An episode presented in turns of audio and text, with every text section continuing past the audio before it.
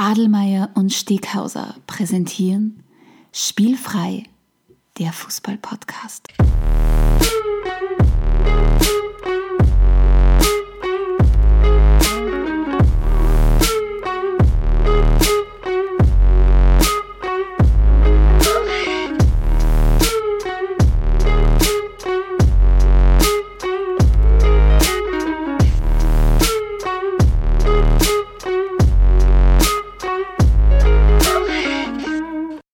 Herzlich willkommen zu einer neuen Folge von Spielfreiheit, dem Fußball-Podcast direkt aus Graz.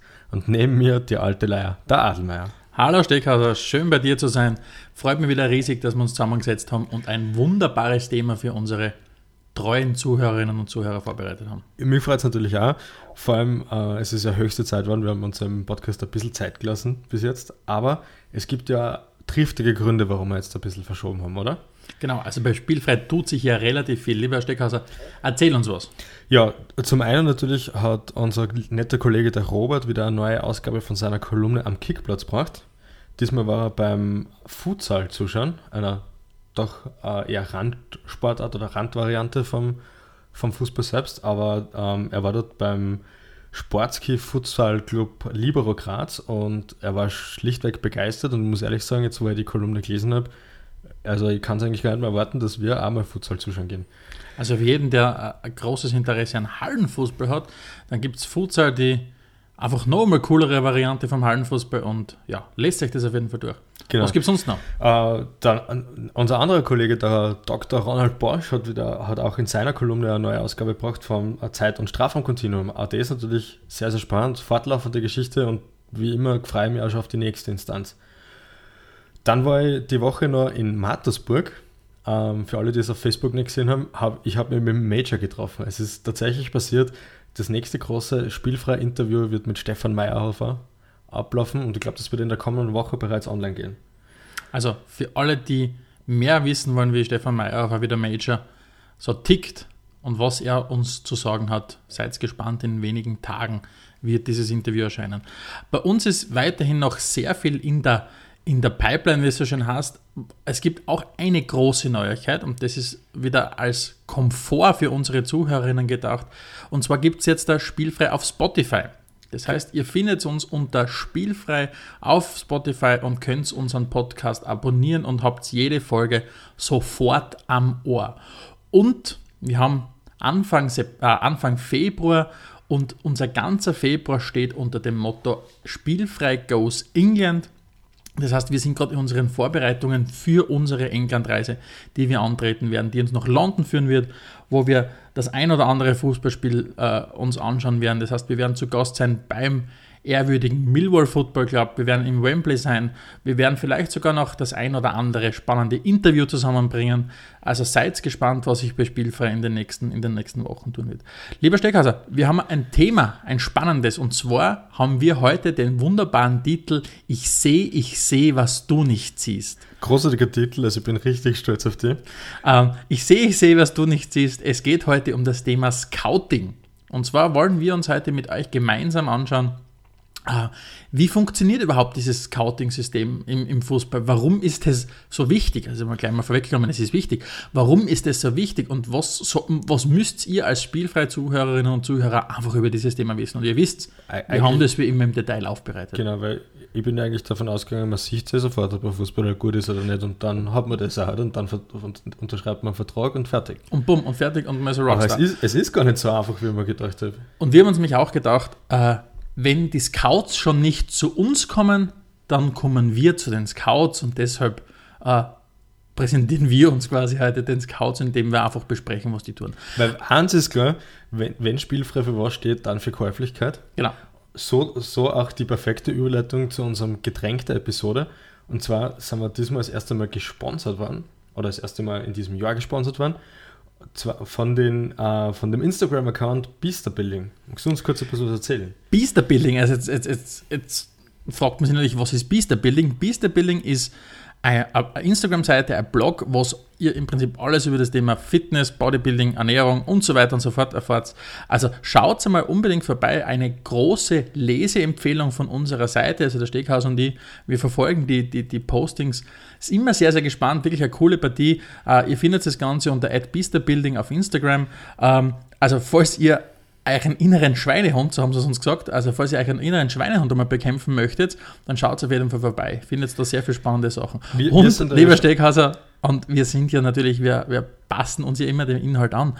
Weil was trinkt man denn gerade? Vielleicht kannst du uns das ganz kurz mal skizzieren, was wir von den lieben Freunden von, von Beaster Building, äh, also at Beaster Building auf Instagram, was wir von denen gekriegt haben.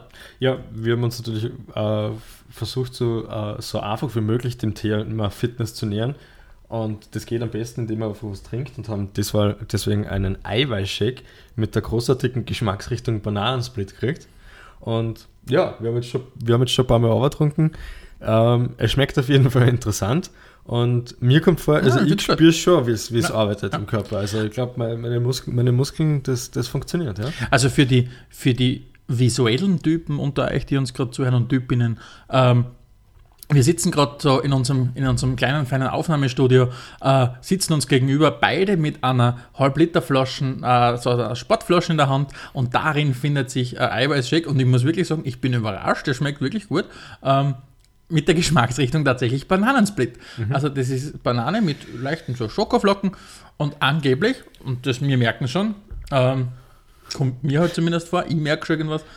Also im Kopf spüren wir es auf alle Fälle. So, gut. Äh, Steckhauser, gehen wir wieder mal in Medias Res, wir gehen ganz in Medias Res, wie unsere, nämlich unsere treuen spielfreie Hörerinnen und Hörer wissen, gibt es vor unserem Schwerpunktthema natürlich noch die allseits beliebte Kategorie die großen 10. Heute die großen 10 Selbstmontagen. Wird die Sendung kosten? Die großen, die großen, die großen 10, ja, schau. Ähm, ich würde vorschlagen, Alma, magst du vielleicht gleich mit deinem Platz 5 anfangen? Genau, also wie immer unsere treuen spielfrei Leserinnen und Leser wissen, fünf Stück vom Steghauser, fünf Stück von mir, mach gemeinsam die großen zehn. Äh, sowohl der eine als auch der andere weiß nicht, was der jeweils andere vorbereitet hat. Das heißt, wir werden uns heute wieder überraschen. Das heißt, es geht um das Thema die großen zehn Selbstmontagen und wir haben gesagt, wir wollen uns anschauen, welche Spieler waren sich entweder selbst ein Hindernis in ihrer Karriere, haben vielleicht einen massiven Abstieg selbst verschuldet in ihrer Karriere oder haben es vielleicht sogar noch viel weiter getrieben und haben ihre Karriere quasi zerstört. Also mit Jux und Dollerei haben diese zehn großen, äh, die großen zehn in diesem Fall heute vielleicht nicht, gar nicht so viel zu tun, aber auf jeden Fall haben wir für euch was zusammengetragen. Und mein Platz 5 ist ein Spieler, den kennen sicher auch viele, und zwar ist es der Bojan Krikic. Bojan Krikic, äh, ausgebildet, ist ein, ist ein junger, junger Bursche, äh, ich glaube geboren 1989, ausgebildet bei Barcelona in der großartigen Nachwuchsakademie La Masia und ist 1999, also 1990 geboren, 1999 mit neun Jahren in diesen Verein gekommen und hat in den acht Jahren, in der er bei der Barca Jugend war, und habe ich nachgeschaut, äh, über 900 Tore erzielt für den Verein und ist quasi als der legitime Nachfolger von, von, von, von Lionel Messi, von Ronaldinho und so weiter hat er gegolten. Hat dann mit 17 Jahren debütiert und sie einfach nie mehr durchgesetzt in dem Ganzen. Das heißt, seine Stationen lesen sie mittlerweile ja nicht mehr wie das Who is Who, sondern nach Anfang bei Roma, Milan war er dann zwischendurch auf Leihe bei Mainz, bei Stoke und spielt jetzt da äh, bei Alaves im Niemandsland der La Liga auf Platz 17. Also Bojan Krükic mein Platz 5. Okay. Wie schaut es bei dir aus, Stechler? Mein Platz 5 ist jemand, den wir schon des Öfteren in der Sendung besprochen haben. Ähm, war für mich der Einstieg. Die Montage ist äh, ein, bisschen, ein bisschen unter Anführungszeichen zu setzen, nämlich geht es um den Mario Balotelli. Der prinzipiell ja nach wie vor bei Nizza äh, im vorderen Feld der französischen Liga spielt. Das heißt, immer wieder zum Beispiel jetzt in Gesprächen war, dass er zu, zu Juventus geht. Ähm, jetzt kann man natürlich prinzipiell sagen, okay, wo ist du die Demontage? Der ist ja eh bei einem Top-Verein. Ja, aber wenn man sich sein Leben so anschaut, macht er eigentlich alles andere, was er so halt machen mag im Leben und ein bisschen Fußball spielen tut er auch und es reicht immer noch für solche Top-Vereine und die Frage, die ich immer halt gestellt habe, ist, okay, wo wären eigentlich ein Mario Balotelli heute, wenn er sich wirklich auf den Fußball konzentrieren wird? Und daher ist es für mich der Platz 5 auf den, auf den Demontagen. Und ihr seht schon, Demon Selbstdemontage hast in dem Fall vielleicht nicht zwangsläufig, dass der Spieler kein ausgefülltes Leben führt. Um das geht es jetzt nicht, sondern wir haben einfach gesagt, wer, bei welchen Spielern haben wir das Gefühl, die haben aus ihrer Karriere wenig rausgeholt bis jetzt da, oder ihre Karriere nachhaltig äh, mehrmals falsch abgebogen und mehrmals äh, nachhaltige Karriere zerstört. Platz 4 bei mir ein junger Belgier, junger Belgier namens Adnan Janusai. Adnan Janusai hat bei Manchester United den großen Durchbruch gehabt, war äh, vor einigen Jahren hat als eines der größten Talente gegolten, hat als legitimer Nachfolger von Ryan Giggs ist er bezeichnet worden und zeichnet sich eigentlich seinerzeit oder da seither aus durch mangelndes Engagement. Die Trainer verzweifeln reihenweise mit ihm. Der Thomas Tuchel während seiner Leihe in Dortmund hat einfach gesagt, okay, es ist schwer mit ihm zu arbeiten, weil es einfach weder die Leidenschaft mitbringt noch den Einsatz mitbringt. Aktuell bei Real Sociedad. Also eine, wieder eines dieser Beispiele, wie sehr du mit mangelndem Einsatz leider Gottes das nicht rausholen kannst. Mhm. Dann kommen wir zu meinem Platz 4. Und das ist eher eine komödiantische Einlage meiner Meinung nach. Und zwar geht es um den Nikolai Müller vom HSV, der ähm, bei einem Torjubel beim extravaganten Sis Kreuzband gerissen hat und ja, eigentlich wirklich dadurch seine ganze Karriere gefährdet, weil ähm, die wenigsten Spieler kommen nach einer so schweren Verletzung wie einem Kreuzbandriss wieder eins zu eins zurück. Und selbst wenn es ihm gelingt, hat er mal dezent sechs bis neun Monate äh, Pause gemacht, nur weil er äh, gemeint hat, er muss, glaube ich, eine Pirouette probieren. Beim also die, die letzten Jahre für den HSV ohnehin schon nicht leicht und dann schießt, schießt, du schon wenig Tore und wenn du schon mal da schießt, dann verletzt sich einer deiner Spieler, genau. indem er sie... ist schon ein bisschen bezeichnet für den ja. HSV, ja. Wir kommen aufs Stockerl, aufs jeweilige Stockerl. Äh, bei mir auf Platz 3 niemand geringer als Robinho, Robinho, der ja auch nach seinem Wechsel vom FC Santos zu Real Madrid äh, extrem gehypt worden ist, richtig gute Spiele gemacht hat und dann was zusammengebracht hat, was nicht viele schaffen. Erstens einmal hat er seine Karriere nachhaltig zerstört. Also nachhaltig zerstört, er hat es nicht beim wirklich vorantrieben. Es war dann eine, eine Leihe, er ist zurück nach Brasilien gegangen, war dann zwischendurch in Guangzhou in China, dann wieder in Brasilien, aktuell spielt er bei äh, Sivaspor in der Türkei. Ähm, und was er noch zusätzlich zusammengebracht hat, ist äh, einfach sein Leben zu zerstören, indem er wie ein Vollidiot äh, sie einfach mit dem, ja, mit dem Gesetz angelegt, angelegt hat, ist mehrmals verurteilt worden, unter anderem, äh, weil er bei einer Gruppenvergewaltigung einer Frau im, im Jahr 2013 äh, involviert war. Also Robinho schafft es in der Vollpfostenliste bei mir, beziehungsweise in der Liste der Selbstdemontagen äh, auf Platz 3. Und ihr seht, wenn der auf Platz 3 ist, da kommt noch was. Da kommt auf jeden Fall noch was, ja. Ähm, mein Platz 3 ist äh, auch wieder ein Spieler, der sicher noch, nach wie vor eine super Karriere hat, die einfach von, von Aussetzern geprägt sind, die mich schon wieder zum Schmunzen gebracht haben. Die Rede ist von Luis Suarez, der einfach äh, hier und da ähm, Strafen kriegt und dann gleich so richtig. Zum Beispiel, weil er gegen Gegenspieler beißt. Und das ist nicht nur einmal passiert, sondern passiert ist, glaube ich, insgesamt dreimal und zweimal hat er eine längere Sperre gekriegt. Nämlich einmal neun Spiele und einmal acht Spiele. Und dann zum Drüberstrahlen haben sie ihn einmal äh, acht Spiele gesperrt, weil er, äh, ich glaube, den äh, Ashley Young rassistisch beleidigt hat. Also für mich auch in der Kategorie Vollpfosten sehr weit vorn. Natürlich ein begnadeter Kicker, schießt seine Tore, das ist natürlich auch, ist auch keine Frage, aber hat Aussetzer, die es im Fußball meiner Meinung nach nicht unbedingt brauchen will. Das heißt, wenn wir es dem Luis Suarez direkt sagen würden, dass wir finden, dass er seine Karriere selbst demontiert, würde er wahrscheinlich uns, würden wir uns wahrscheinlich gar nicht trauen, weil er uns mit Bissen Oder, oder er wird uns im Knack hängen. Was jetzt aber kein Problem ist, weil ich habe jetzt gerade vorher wieder einen Schluck von meinem Eiweißshake genommen und mein Knack hält jetzt dann bis dann schon bald aus. Also, also ich, ich, sehe es quasi, wie wirklich der, der Steakhauser mir gegenüber sitzt und im Nacken extrem zulegt. Wahnsinn. Platz 2, wir wechseln in meiner Liste auf die Insel und ihr seht, ich habe nicht wirklich, a, also der Steakhauser sorgt ein bisschen für mitunter sogar Amüsement in seiner Liste. Bei mir ist es weniger das Amüsement. Bei mir haben wir nämlich auf Platz 2 den Adam Johnson. Adam Johnson, der seine Karriere bei Middlesbrough gestartet hat und dann bei Man City wirklich richtig gute Leistungen braucht hat vor einigen Jahren, äh, bis in die Nationalmannschaft in die englische raufgekommen ist. Und äh, dann zu Sunderland gewechselt ist und dann nachhaltig seine Karriere zerstört hat auch und, und mit sein Leben sogar zerstört hat, indem er hergegangen ist und äh, eine sexuelle Beziehung zu einer 15-Jährigen angefangen hat, für die er dann im März 2016 zu sechs Jahren Haft verurteilt worden ist. Der Adam Johnson ist mittlerweile, sitzt im Gefängnis, also Abstieg von einem englischen Nationalspieler sitzt im Gefängnis, äh, muss sie einer Psychotherapie unterziehen und wird lebenslang als, als Sexualstraftäter in UK registriert sein. Adam Johnson also ein, ein weiterer, der seine Karriere nachhaltig zerstört hat. Gut, ich habe auf Platz zwei äh, zwei Personen, weil sie mehr oder weniger das gleiche gemacht haben. Diesmal bin ich auch weg vom Lustigen, sondern es geht mehr ins Grobe. Und zwar sind auf mir auf Platz zwei sowohl der Eric Cantona als auch der Patrice Evra. Äh, interessant mich auch beim Vergleich, also beide haben einen Fan attackiert, einmal den eigenen und einmal den gegnerischen. Äh, während das beim Kantonar äh, eigentlich mit der, Halbjahr, mit der halb, halbjährigen Strafe vorbei war und ganz normal weitergegangen ist, war zusätzlich beim, beim Efra ja noch das Thema, dass, er, dass er ein Vertrag aufgelöst worden ist. Also man sieht Dinge, die vielleicht vor 20 Jahren passiert sind und nur eher ähm, ja, salonfähig ist vielleicht ein bisschen ein zu hartes Wort, aber die zumindest durchgegangen sind, haben heutzutage schon ein bisschen ärgere Konsequenzen. Ja, mein Platz 2.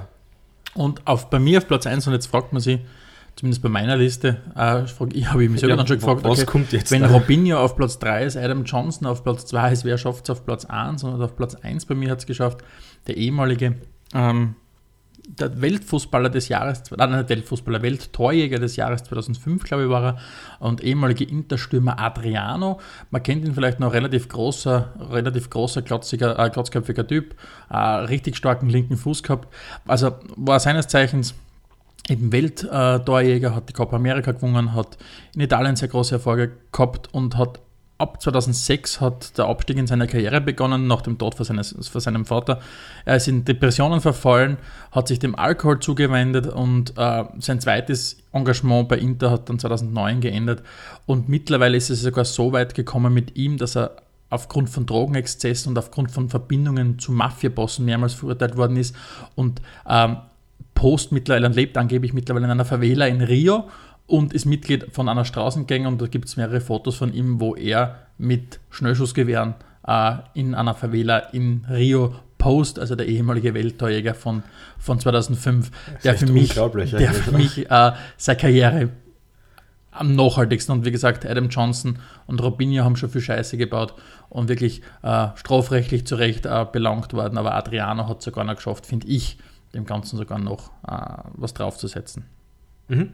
Wie schaut es bei dir aus? Auf Platz 1. Äh, bei mir jemand, der eine großartige Karriere gehabt hat, die wirklich traurig geendet hat für mich. Und zwar geht es um Diego Maradona, der dann 19, also die Karriere hat nicht wirklich geendet, hat dann schon noch weitergemacht, aber 1994 ist er ja von der WM wegen Doping ausgeschlossen worden.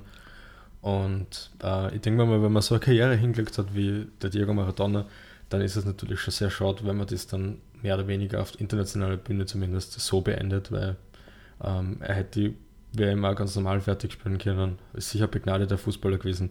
Und ich sag mal, sein Denkmal wäre nicht so angekratzt gewesen, wie es jetzt vielleicht ist. Das heißt, ihr seht zehn sehr illustre Namen, zehn Geschichten, die dem Ganzen dahinter stecken. Das waren unsere großen zehn Selbstmontagen im Fußball. Und jetzt da geht es Richtung Schwerpunktthema. Wir wollen uns heute dem Thema Scouting widmen. Und wir haben uns einiges vorbereitet, einige Fragen, die wir mit euch besprechen möchten. Und zunächst möchten wir ganz gern einmal darüber sprechen, warum ist dieses Scouting für Vereine überhaupt so wichtig? Genau. Ähm, das Erste, was natürlich ins Auge sticht bei warum ist Scouting wichtig, naja, man braucht ja immer wieder neue Fußballer. Und ähm, aus meiner Sicht gibt es da ein paar Möglichkeiten. Man kann sagen, ich suche mal einen Fußballspieler, der generell schon bekannt ist, der vielleicht schon bei einem anderen Verein eine große Leistung gebracht hat oder ich suche mal jemanden, der noch relativ unbekannt ist, wo ich einfach durch, dadurch, dass ich ihn regelmäßig beobachte, ähm, Informationen habe, die vielleicht andere Leute nicht haben. Und die dritte Möglichkeit ist, ähm, ich suche mir einen ganz einen jungen Spieler, wo ich einfach drauf, drauf, alles darauf setze, dass er sich entsprechend weiterentwickelt, der Veranlagung hat, die für mich passt oder zumindest ungefähr passt und wo ich das Gefühl habe, okay, der wird dann sich in die richtige Richtung entwickeln. Das heißt, ihr seht, es gibt sehr viele unterschiedliche ähm, Gründe, warum man auf Scout setzt. Und es ist ja bis heute noch so, obwohl alles, ich meine, wir werden auch später darüber sprechen, wie die, die, wie die digitalen Möglichkeiten einfach das Scouting bereichern. Aber unterm Strich läuft trotzdem noch oft darauf hinaus, dass irgendwo ein Mann oder eine Frau, in den meisten Fällen ist es ein Mann, auf irgendeiner Holzbank sitzt, in irgendeinem, auf irgendeinem Fußballplatz und mit Stift und Papier da sitzt und mitschreibt. Und der Steckhauser hat schon gesagt, es gibt die unterschiedlichen Motivationen. Und eine weitere natürlich ist auch noch, dass man sagt, es gibt auch Scouts, die sich natürlich mit taktischen Dingen beschäftigen. Das klassische Gegner beobachten. Das heißt, ihr seht, es ist ein sehr breites Feld an, an Gründen, warum man auf Scouts setzt. Und wenn man was sagen kann über das Scouting-System, ist, dass es das vermutlich der Bereich ist im Fußball, dem am meisten Geheimnistuerei zugrunde liegt, über den man am wenigsten weiß. Das heißt, man weiß relativ viel über Trainingsmöglichkeiten, Trainingslehre und so weiter. Aber das Scouting-System ist etwas wie, was, was Vereine, die erfolgreich sind in diesem Bereich, wirklich schützen und komplett äh, verhindern, dass die Gegner darauf einsehen können. Man merkt es ja zum Beispiel im Gegensatz zum Trainerbereich, zum ähm, Spielerbereich, wo, es halt ähm, ganz klar Trainings gibt, wo es Ausbildungen gibt etc. Das Scouting hat keine Ausbildung in dem Sinn. Es gibt zwar so äh, eine Scouting-Akademie in England, aber es ist äh, eine sehr dubiose Sache. Ähm, es gibt keinen richtigen Verband dafür, es gibt keine Strukturen dafür. Scout, das Scouting-Netzwerk, jeder versucht das Scouting-Netzwerk so gut es geht geheim zu halten. Äh, in, den vergangenen Monaten hat man immer wieder in den Medien gelesen, dass äh, Vereine sich gegenseitig Scouts abwerben. Gerade äh, der relativ bekannte Scout, mir fällt natürlich sein Name gerade nicht ein, der von Dortmund zu Arsenal gegangen ist. Ähm, da passiert einiges, ähm, wo, man, wo man auch in den Medien nicht so richtig mitkriegt, was da genau im Hintergrund abläuft. Ähm, Im Nachwuchsbereich ist es oft auch so, dass äh, Scouts sie nicht ähm, erkenntlich zeigen möchten, damit sie eben auch in Ruhe äh, ein Spiel lesen können, sie auf ihren Auftrag konzentrieren können und die ähm, Sachen, die sie dann eben aufnehmen, an ihre Vereine weitergeben können. Und dieses, was der, was der Steckhauser gerade gesagt hat, das haben wir auch in unseren Vorbereitungen gemerkt. Also wenn man über das Thema Scouting liest, man findet wenig und das liegt einfach daran, dass ähm, dass einfach die Arbeitsweise alles andere als transparent ist, weil es natürlich und bis zu einem gewissen Grad ja nachvollziehbar ist, wenn ich jetzt eine Methode entwickelt habe, wodurch ich früher als alle meine Gegner den richtigen Spieler finde, dann ist das natürlich etwas, über das ich nicht spreche. Und manche Vereine treiben das sogar so weit, dass das sogar ihr zutiefstes ihr, ihr Geschäftsmodell ist, dieses Scouting. Das heißt, mhm. wir haben ja erstens mal unterschiedliche Motivationen, warum äh, Vereine scouten. Wir haben gesagt, Talent finden, Kader verbessern, Taktik scouten, aber vor allem natürlich auch unterschiedliche Notwendigkeiten. Und das ist auch was Wichtiges. Natürlich, wenn es für den anderen Geldgeber, für den anderen Verein mit einem großen Geldgeber im Hintergrund, ähm, ist es vielleicht nicht so wichtig, ein systematisches Scouting aufzuziehen und mhm. ein systematisches Scouting zu betreiben. Wohingegen das natürlich für einen Verein, der, der äh, in den Ligen weiter, in einem weiter unteren Ligen ist oder vielleicht einfach nicht so sehr äh, mit finanziellen Mitteln ausgestattet ist, für den ist es natürlich eine absolute Lebensversicherung. Und das muss man ja sagen, ein Verein hängt immer davon ab, den Kader nachhaltig zu verbessern. Das klingt so unfassbar simpel, aber das, ist, das muss das Ziel sein. Und deshalb ist es für viele Vereine die einzige Überlebensmöglichkeit. Ja, ähm, kommen wir vielleicht zur nächsten Frage, oder? Wie, wie funktioniert Scouting eigentlich? Also welche Eigenschaften muss das Scout mitbringen und, und ja, wie läuft das Ganze ab? Hast du da ein bisschen recherchiert? Also was spannend zu sehen ist, äh, ich habe vorher schon ganz kurz erwähnt, viele Dinge im Scouting-Business sind ja immer so, wie sie vor 20 Jahren waren. Das heißt, es geht darum, äh, unterwegs zu sein, die richtigen Leute zu kennen, wenn man dann im Spiel am Spielfeld sitzt, am Spielfeldrand sitzt, auch wirklich die richtigen Sachen zu beurteilen. Das heißt, was sehr, sehr spannend ist, äh, ist einfach dieses Anforderungsprofil für einen guten Scout. Weil, und der Stechhaus hat vorher schon kurz gesagt, es entsteht ja regelrecht ein Markt, auch natürlich um diese Scouts. Und es ist einfach in der Zusammensetzung der Eigenschaften, die ein guter Scout braucht, solche Leute findest du nicht oft. Wir, wir haben uns ein bisschen Gedanken gemacht, was braucht ein guter Scout? Ein guter Scout muss einmal analytische Kenntnisse haben. Das heißt, er muss Fußball mal richtig gut verstehen. Das heißt, er muss einschätzen können, wie entwickelt sich oder wie kann sich ein Spiel entwickeln und an welchem Punkt ist er jetzt? Da geht es vor allem um, so, um zwei Themen.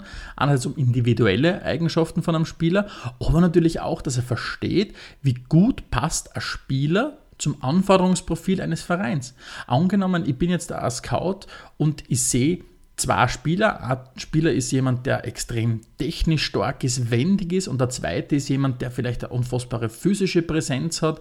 Die Frage ist jetzt nicht zwangsläufig, wer von denen kann die bessere Karriere machen. Das ist natürlich auch wichtig finden oder interessant finden. Sondern die entscheidende Frage ist, wer kann mir mein Team nachhaltig nachhaltig ähm, ähm, weiterhelfen. Weil was natürlich den, den Scout von einem Berater schon unterscheidet, die Berater oft, arbeiten oft unabhängig von Vereinen. Aber äh, ein Scout arbeitet in der Regel für einen Verein und der muss natürlich auch Spieler bringen, die zum Verein passen. Mhm. Du hast ja auch schon jetzt angesprochen, also ein Thema natürlich, was eh fast auf der Hand liegt, ist dies, die, die Fähigkeiten vom Spieler. Was ich auch spannend gefunden habe, worauf gar nicht so wenig Wert gelegt wird, zumindest laut einem ehemaligen Chelsea-Scout, der zum Beispiel äh, den 13-jährigen John Terry entdeckt hat, hat gesagt, Ability, also die Möglichkeit, das ist das eine. Und das zweite entscheidende für ihn ist aber die Attitude. Äh, und da das Beispiel, da braucht jemanden, den er selbst nicht gescoutet hat, nämlich den Gareth Bale. Und er hat gesagt, der war in, was die, seine Fähigkeiten betrifft, hat, war, das, war das kein Thema. Der war ein großartiger Kicker, auch mit, in, in jungen Jahren schon, so wie er es jetzt natürlich auch ist. Aber das zweite Entscheidende für ihn, was er mitgebracht hat, war eben die Attitude, Attitude die Einstellung der hat keine Allüren gehabt, der hat, das, der hat taktisch das umgesetzt, was ihm vorgegeben worden ist, der war sehr diszipliniert und das ist einfach etwas, äh, auf das auch geschaut wird, weil ähm, was bei, der, bei den Möglichkeiten dazu kommt, äh, auf, da gibt es so, so, so, Nuancen, die, die betrachtet werden. Da geht es nicht nur darum, kann jemand gut am Ball stoppen, kann jemand gut an, an Ball weiterverhalten, da geht es um so Sachen wie Entscheidungsfähigkeit, kann er unter Druck gut Entscheidungen treffen, kann er die, die richtige Variante treffen, kann er, kann er einfache Doppelbässe spielen, um, um schnell, mit schnellen One-Two-Kombinationen Gegner äh, auszuspielen. Und im, im, bei den Verteidigern zum Beispiel interessant, ist es jemand, der zwar vielleicht gut im Tackling ist, aber ist es, ist es auch jemand, der gut das Spiel lesen kann. Das zeichnet sich dann zum Beispiel ab, wenn junge Verteidiger viele ähm, Bälle abfangen, indem sie es einfach ablaufen. Ähm, das sind so Sachen, auf die genauso geachtet wird, wie eben alles, was den technischen Bereich betrifft. Ihr seht, es, es sind schon mal allein vom Inhaltlichen, vom Fachlichen sehr, sehr hohe Anforderungen, die so ein, äh, ein Scout braucht. Und für mich sind es noch zwei weitere Sachen. Einerseits sehr pragmatische Dinge. Ich glaube, ein Scout muss ein sehr guter Autofahrer sein, weil die sind schließlich und endlich gerade bei, wenn wir von den Top-Clubs äh, ausgehen, er ist extrem viel unterwegs. Also ich habe gelesen, äh, der durchschnittliche Bundesliga-Scout und zweite Bundesliga-Scout bringt bis zu 100.000 Kilometer im Jahr äh, auf, auf den Tacho im Auto. Und es ist jetzt nicht so, dass die mit einem Fahrer unterwegs sind. Nein, das machen die selbst. Also, sie brauchen ein gutes Sitzfleisch Sie brauchen Organisationstalente. Ich glaube, sie brauchen sogar eine gute Orientierungs äh, Orientierungsfähigkeit, weil wenn du irgendwo in Hintertupfing äh, äh einen Spieler beobachten willst, scouten willst und du musst einmal hinfinden überall. Du musst mal einen Platz finden. Du musst einen Platz finden. Also du, du, ich glaube, du musst, äh, äh also wenn du der kleiner Pfadfinder bist, glaube ich, ist das durchaus was, was positiv ist. Und was zu, zusätzlich noch für mich dazu kommt, ist, neben diesen inhaltlichen Kompetenzen, die er haben muss, neben organisatorischem Talent und dem Sitzfleisch im Auto, ähm, glaube ich, braucht er vor allem auch äh, einfach ein gutes Bauchgefühl.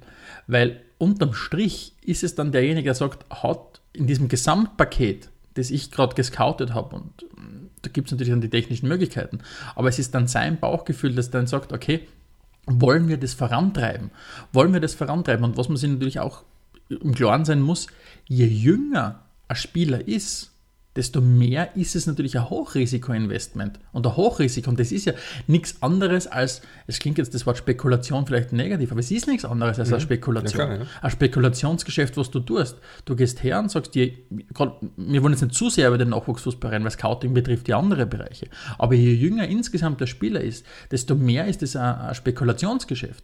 Und wenn ihr einen 13-Jährigen, 14-Jährigen, wie man es dann teilweise liest, real an, an Vinicius, glaube ich, heißt er, äh, um, um 40 Millionen an Vorvertrag gibt, das ist ein reines In äh, Investitionsgeschäft. Und jeder gute Scout, wenn du ein Interview liest oder sonst mit jemandem redest, sagt, du tust da ohnehin schwer, ähm, jemanden, das Talent von jemandem einzuschätzen, wenn der nicht einmal in der Pubertät ist. Und deswegen gibt es auch eine Liste mit den, glaube ich, habe ich, mal, hab ich mal sehr amüsant gefunden, mit den 20 äh, ausgerufenen neuen Messis vom okay. iranischen Messi über den chinesischen Messi, die aber allesamt den Durchbruch dann nicht geschafft haben. Aber der iranische Messi, das war ja seinerzeit schon der Mehrhand Wienerwand, oder? Der Mehrhand Wienerwand, natürlich. Aber es, es, hat offensichtlich noch einen zweiten gegeben. Ah, es gibt noch einen, okay, ja. okay. Ja, ähm, kommen wir vielleicht zum nächsten ähm, Punkt, den wir uns überlegt haben, nämlich welche Vereine sind für das Scouting-System bekannt? Äh, und mir ist natürlich ähm, sofort ein Verein ins Auge gestochen, das ist der FC Mittelland aus Dänemark. Äh, wir haben es mehrmals müssen niederschreiben versuchen, weil die Schreibweise vom FC Midtjylland in Dänemark ist. Es- Schaut sich das einmal an. Ja, es war lustig, wie ich es mir auf meinem Stichwortzettel geschrieben habe und wie ich es dann gegoogelt habe. Ja, ist ein bisschen jetzt abgewichen, aber zumindest der Anfangsbuchstabe war richtig. Ähm, ja, jedenfalls der Verein selbst ist äh, deswegen auch so interessant für mich gewesen, weil äh, er ist erst 1999 gegründet worden und aufgrund der ganzen ähm, Darstellung und äh, der, den internationalen Auftritten durchaus äh, vergleichbar mit Salzburg. Also sind relativ spät erst ins Geschehen gekommen, äh, sind jetzt zeitnah, also seit 2001 durchgehend international äh, vertreten, haben es im Gegensatz zu Salzburg zumindest schon einmal in die Champions League geschafft. Und die drei Eckpfeiler des Vereins sind Statistik, Mathematik und Scouting. Und bei Statistik kann man sich das noch irgendwie vorstellen, um was es da geht. Nämlich, äh, sie wollen das, was man sieht und hört, von dem, was man messen kann, trennen. Das ist eh ein klassischer Ansatz. Äh, aber was, wo die Unterscheidung kommt äh, zu, zu herkömmlichen Vereinen vielleicht ist, sie nehmen nicht unbedingt, äh, sie ziehen nicht unbedingt äh, Werte heran, die man einfach so bemessen kann, nämlich eine Zweikampfquote oder wer wie viele Assists macht, wer wie viele Tore macht, sondern sie versuchen wirklich detaillierte Persönlichkeitsprofile zu erstellen. Wenn ich da jetzt äh, als Beispiel hernehmen kann, äh, wäre der, der Luka Modric, der seinerzeit von Tottenham gescoutet worden ist. Ähm, der bringt Werte an den Tag, die eben nicht so leicht zu niederschreiben sind, wo sie auch Computerprogramme schwer, tun. Das ist, nicht, das ist jetzt niemand, der für seine Tackles bekannt ist oder der für Torisch ist, sondern die ausschlaggebenden ähm, Kriterien beim Scouting für ihn waren seinerzeit, dass er seine Gegner wie kaum jemand anderer dazu zwingt, seitlich oder rückwärts zu spielen. Und das Zweite, was ausgestochen ist, ist, sein, sein erster Ballkontakt geht immer in einen freien Raum. Das heißt, er hat sehr viele Möglichkeiten, um dann aus seiner Position Triplings zu starten oder Vorwärtspässe zu starten. Also etwas, was jetzt nicht, was man einfach nicht statistisch so, leicht, statistisch so leicht erheben kann. Glaubst du, dass es da auch, also ist natürlich sehr gut, wenn man auf wissenschaftliche Prinzipien setzt, hat das auch mögliche Nachteile oder übersieht man da dann vielleicht trotzdem was? Naja, wo, Bei all dem Zahlen wie war vielleicht sogar? was sicher ein bisschen untergeht mitunter ist die Persönlichkeit, wo, wo wir ja immer wieder reden. Es hat jetzt da kürzlich das Interview, das sehr lustige Interview von Mario Basler gegeben, äh, wo er sich beschwert, äh, es gibt keine Typen mehr. Äh, jemand, der Typ ist, geht in sowas vielleicht eher unter, weil der hat halt mitunter andere Qualitäten. Der hat halt äh, eine Motivation, der hat eine Einstellung, der kann, der kann äh, eine Mannschaft antreiben, nach vorpeitschen, der kann einmal äh, den Druck von anderen Spielern ab abnehmen, sozusagen. Solche Sachen gehen natürlich sicher unter bei der Sti- Statistik. Ja? Je, je mehr du über den FC Midtjylland sprichst und eben natürlich auch, äh, natürlich, wenn man über das Thema Scouting recherchiert, landet man bei dem Verein.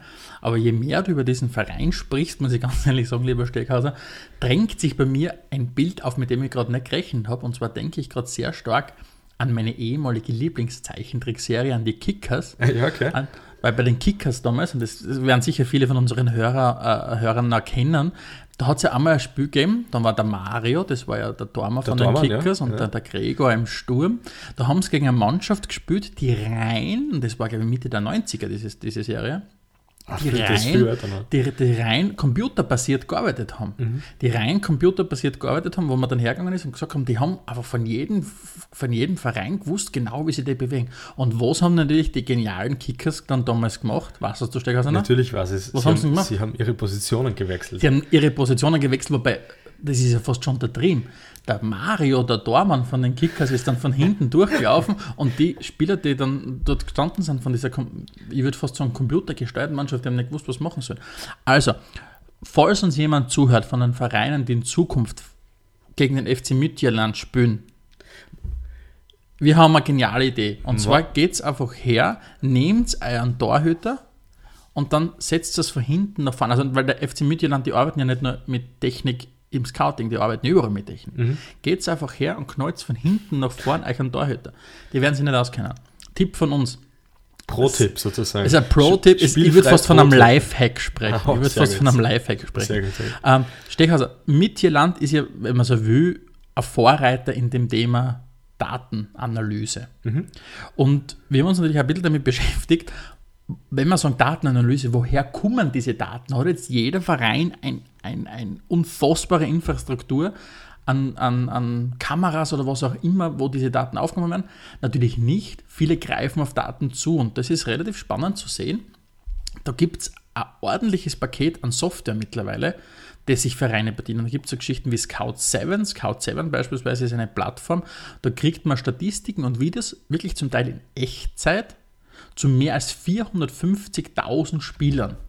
Das muss man sich mal vorstellen. Das hat quasi eine Suchfunktion, da gebe ich den Spieler ein, der mich interessiert, und die kriegt da eben nicht nur die Statistiken, sondern die kriegt da gleich Videoclips, Zusammenschnitte von Dingen, die er gut macht, die er vielleicht auch nicht gut macht, und kann man so wirklich eigentlich am, am Computer selbst richtig gut ein Bild von so einem Spieler machen. Da gibt es so Sachen wie Instat Scout, Y Scout Transfermarkt natürlich in unserer, gerade in unseren Breitengraden und Längen, was ist, ist, ist wurscht. In unserer Gegend ist es wichtig, Transfermarkt ist für viele ein Recherchetool. Wenn du ein Verein bist, sagen wir mal, äh, in der zweiten Liga, in der dritten Liga, du betreibst ja trotzdem ein Scouting und du hast nicht die Infrastruktur, dass du, was Gott, wie viele äh, Scouts hast. Da ist Transfermarkt. Oder, was ich selbst äh, sehr spannend gefunden habe, ist der Football Manager. Football Manager, ein Spiel, das seit 1992 existiert, ein Computerspiel, das jeder, das weiß, äh, jeder, das mal gespielt hat, weiß, wovon ich rede. Ein Football Manager, das spielt wie ganz anders als andere Football Manager. Was darum geht, dass die, die, die Macher von diesem Spiel Football Manager haben ihr eigenes Netzwerk an Scouts. Und viele Vereine nehmen die Datenbasis aus diesem Computerspiel her um damit Scouting zu betreiben, was unfassbar lustig ist und spannend ist. Was mit was der äh, Football Manager übrigens am meisten kämpft, mhm. damit äh, diese jungen Menschen, die er zu Recht sehr gut gescoutet hat, dort drinnen auch abzubilden, weil es ein irrsinniger Aufwand ist, die Lizenzen von den einzelnen Spielern, die ja nicht bei Vereinen und bei großen Ligen sind, dort reinzubringen. Und zwar ein bekanntes Beispiel war der Oedegaard, hast du, oder? Ma also Martin Oedegaard? Martin, ja. Martin Oedegaard, der ja dann relativ jung mit 16 Jahren beim, im Nationalteam debütiert hat in Dänemark und ähm, der dann zu Real Madrid gewechselt ist und der lang im Football Manager nicht drinnen war, bis äh, Fans nicht nur eine Petition gestartet haben, sondern dann auch seine Eltern ausfindig gemacht haben und die überredet haben, dass sie einen Vertrag mit dem Football Manager abschließen, damit er, ihr Sohn auch in dem Spiel drinnen vorkommt. Also das ist unfassbar, was, das, was dieses Spiel zum Teil für, für Dimensionen annimmt. Und um euch, also um euch auch noch, noch ein besseres Bild zu geben, dass der, der Steckhauser und ich jetzt nicht einfach über Computerspiele reden, sondern welchen, was, was, für, was für einen tatsächlichen Einfluss das Ding hat. Ähm, Im Jahr 2008 ist Everton, seine, seines Zeichens natürlich jeder von euch kennt, äh, einer der, der Traditionsvereine schlechthin im englischen Fußball, ist Everton hergegangen und hat einen exklusiven Deal mit den Herstellern von Football Manager abgeschlossen, damit die frühzeitigen Zugriff auf das Datenmaterial im Football Manager haben. Das heißt, da sprechen wir von einem Premier League Verein, der ein großes Budget hat, ein wirklich angemessenes Budget hat, die zu einem Computerspielehersteller gehen und sagen, hey, liebe Football Manager, wir möchten euer Datenmaterial einsehen, weil da gewisse einfach ein Detailgrad an Informationen drinnen ist, der mit den anderen Plattformen vergleichbar ist. Also, falls ihr mal äh, überlegt, sich einen, einen, Manager auszuprobieren, ist sehr, sehr spannend. Es ist komplett anders wie alle anderen Manager. Natürlich kann man so Dinge wie Stadion bauen und was, was für Sachen. Aber da liegt ein Detailgrad an Spiel, äh, Spielerinformationen zugrunde, das unfassbar ist. Und nach einer lustigen Geschichte, ich weiß nicht, ob du das schon mal gehört hast, lieber, lieber Steckhauser. Im November 2012, wir gingen kurz nach Aserbaidschan, mhm. hat ein aserbaidschanesischer, ein, ein Student aus Aserbaidschan, dessen Namen ich leider nicht aussprechen kann, ist zum, zum Manager, also was, wenn man so mehr oder weniger Trainer, aber sagen wir mal Manager, so heißt es nämlich da drinnen, ähm, von der Reservemannschaft, von der zweiten Mannschaft zum FC Baku äh, ernannt worden, weil er im Spiel Football Manager so einen riesengroßen Erfolg gehabt hat. Aha, schon. Das heißt, der Student Vuga Huseinatze hat es tatsächlich geschafft, sein Bewerbungsschreiben war quasi seine spielerische Performance im Football Manager, wodurch cool. er zum, zum Manager von dem Verein geworden ist. Du, aber bei all dem fast schon euphorisch und was wir jetzt da rund um Scouting sprechen, ein Punkt, den wir schon noch beleuchten sollten aus meiner Sicht, sind die Schattenseiten vom Scouting. Also ich habe mir das ja kurz überlegt, so im, im Kopf, und dann habe ich gedacht, na gut. Was denn sonst? Was denn sonst? Ja, Im Computer zum Beispiel. Okay. Ja, kann ich den auch für mich arbeiten lassen. Äh, nein, ich habe es mir im Kopf überlegt, in meinem eigenen. Und habe mir gedacht, hm, jetzt ist das ja gar nicht so einfach, wenn ich, wenn ich da jetzt vor allem im Nachwuchs-Scouting, weil wir ja vorher auch schon kurz äh, äh, erklärt, dass es andere Arten von Scouting auch noch gibt, aber jetzt vor allem im Nachwuchs-Scouting ist ja so, dass ich dann mit, mitunter mit, mit Menschen zu tun habe, die wirklich sehr, sehr jung sind. Und ähm, wenn die Motivation ist von so einem Kind, dass es gern Fußball spielt und dabei erfolgreich ist und dabei entdeckt wird, das ist ja das, die Cinderella-Story der Optimalfall. Aber es gibt dann ja einerseits Scouts, die sehr dreist sind, die zum Beispiel direkt auf Kinder zugehen und sagen, hey, willst du nicht bei meinem großen Verein spielen? Du kannst ein Probetraining machen und da doch jemanden dazu drängen quasi, dass sie, dass sie irgendwo hinfahren, äh, dort vielleicht mal vorspielen, dann einen Vert- Vertrag unterschreiben wollen.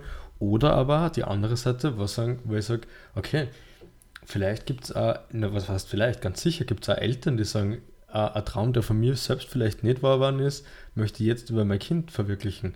Und ich versuche ein Kind in eine Richtung zu drehen. Also, okay, magst du nicht Fußball spielen oder versuchst zu überreden, wenn es nicht Fußball spielen mag, dass es doch wieder hingeht, dass sie bei dem Probetraining mitmacht, bei dem Probetraining mitmacht. Und ich finde, das ist schon äh, ein, ein sehr schwieriges Gebiet, weil äh, eigentlich ist, ist Kinderarbeit in dem Sinn ganz klar untersagt. Aber, aber wenn ich jetzt mein Kind äh, zu etwas dränge, was es nicht möchte, was mitunter doch eine Erziehungsmaßnahme ist, weil Kind mag vielleicht auch nicht Zähne putzen, aber wenn ich es zu etwas dränge, was es nicht möchte, was dann sehr viel Geld luk- lukrieren kann, ist das ein sehr, ein sehr dubioses Gebiet, oder? Also absolut, also ich finde die, die unethischen Praktiken, die dürfen auf keinen Fall, so wie das du gerade angesprochen hast, die dürfen auf keinen Fall außen vor lassen. Also ähm, und eben genau diesen Punkt, den du jetzt auch kurz skizziert hast, war wirklich dann, es ist ja an und für sich verpönt, ähm, ein Kind direkt anzusprechen als Verein. Also da gibt es ein paar Vereine, eben zum Beispiel der FC Bayern, die ganz klar sagen, ich meine, weiß ich nicht, was immer wie das gesprochene Wort und die tatsächlich gelebte Tat dann übereinstimmen immer, aber die sagen halt ganz klar, es ist absolut unseriös für uns und wir würden es nie machen, Kinder direkt anzusprechen. Gerade im Nachwuchsbereich natürlich, das ist klar.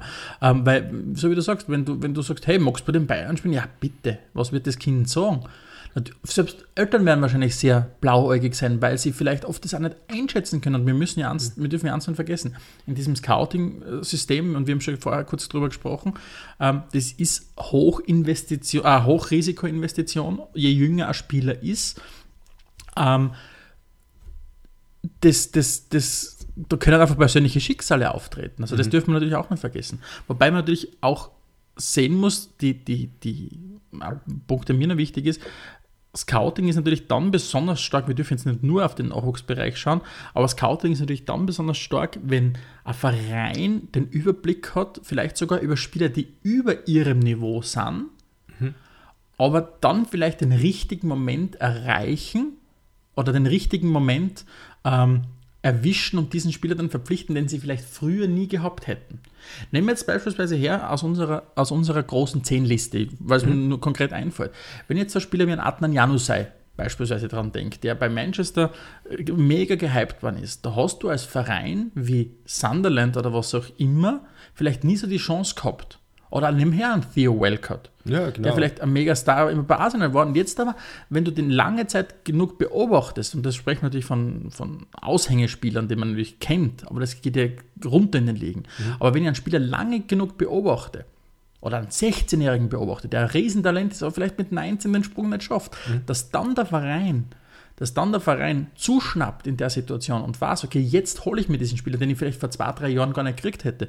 Das ist natürlich ausgezeichnetes Scouting und das ist natürlich das, was zum Teil äh, in Österreich zu sehen ist. Wenn du Spieler holst, die vermeintlich für einen Verein, und natürlich, du, wir wissen es beide, wir sind natürlich, beobachten sehr stark, was der SK Sturm macht, wo du sagst, okay, an Zulechner, an Hirländer, das wären Spieler, die hätte sich Sturm beispielsweise nicht leisten können ja, genau. Vor- Allah, Allah genauso, ne? den ich alle vor ein paar Jahren. Und das ist dann natürlich auch dementsprechend als Scouting, wenn du sagst, okay, wir glauben trotzdem an die Qualität. Mhm. Die Frage ist natürlich, in der Entwicklung von diesem Spieler, ist es schon ein dauerhaftes Bergab, in dem er sich vielleicht gerade befindet, dieser ehemals sehr talentierte Spieler, oder ist es vielleicht genauso eine Talsohle, aus der man wieder außerholen kann, wo man vielleicht wieder die Karriere nochmal anschieben kann. Und das ist natürlich, wenn das Investment vielleicht sogar hochlukrativ werden kann. da sieht man eben auch wieder genau das, was du vorher auch schon gesagt hast. Es ist halt hochspekulativ. Ne? Es, ist, es ist schon durchaus zu vergleichen mit, mit, mit, mit Investitionen einfach. Man, man, man gibt Geld aus und hofft darauf, dass die Entwicklung entsprechend ist, aber kann auch einfahren. Ne? Und Entwicklung kann zwei Sachen sein. Entwicklung kann einerseits eine finanzielle Entwicklung sein, weil man braucht nur ich brauche nur an, mein, an Tottenham beispielsweise denken, wenn du an Dele Alli für 5 Millionen holst und dann dementsprechend sie den Marktwert, glaube ich, mittlerweile sind wir bei 90 Millionen am Transfermarkt, da haben wir mal äh, eine finanzielle Steigerung, die absolut interessant ist einmal für mich rein mhm. und gleichzeitig den, den, den, den spielerischen Boost, den du hast ja, über, diese, über, dieses Talent. Also, und ich glaube, diese Diskussion zeigt auch ganz gut, warum erstens einmal Vereine, wenn sie jemanden haben, der ein richtig guter Scout ist, der eben diese Fähigkeiten mitbringt, warum sie diesen Verein so sehr halten, äh, diesen, diesen Scout so sehr halten, warum sie quasi alles geheim halten, was dieser Scout tut, weil sie den eben nicht verlieren wollen. Und man muss echt sagen, wenn es zum Teil um den es gibt zwei Möglichkeiten, wie du in Zukunft erfolgreich sein kannst. Entweder du hast irgendeinen, irgendeinen crazy Investor oder du bist wahrscheinlich irgendein extrem, ein Verein, der extrem starkes, gutes Scouting macht. Das mhm. sind zwar, es wird wahrscheinlich andere Wege auch noch geben, aber sicher zwei sehr prominente Wege, wie du als Verein erfolgreich sein kannst. Auf jeden Fall, ja. Ja gut, ähm, ich hoffe, wir haben euch das Thema Scouting jetzt wirklich mal ein bisschen näher bringen können. Es war für uns auch sehr spannend, das selbst zu recherchieren, weil es eben so eine große Unbekannte ist. Ähm, die nächsten Wochen auf Spielfrei waren auf jeden Fall interessant. Wir freuen uns sehr, dann auch von der Insel, von quasi aus dem Mutterland des Fußballs ein bisschen berichten zu können. Wir werden euch am Laufenden halten und wir hoffen, dass wir auch demnächst wieder mit einer neuen Folge vom Podcast am Start sind. In diesem Sinne wünschen wir euch noch eine schöne Zeit und bis bald. Bleibt uns treu und empfehlt uns bitte natürlich auch und weiter. Und nicht vorbei. vergessen www.spielfrei.at. Gibt immer was zu lesen, gibt immer was zu sehen. Schreibt uns und wir hoffen, wir hören wieder von euch. Bis dann. Ciao. Adelmeier und Steghauser präsentierten Spielfrei, der Fußball-Podcast.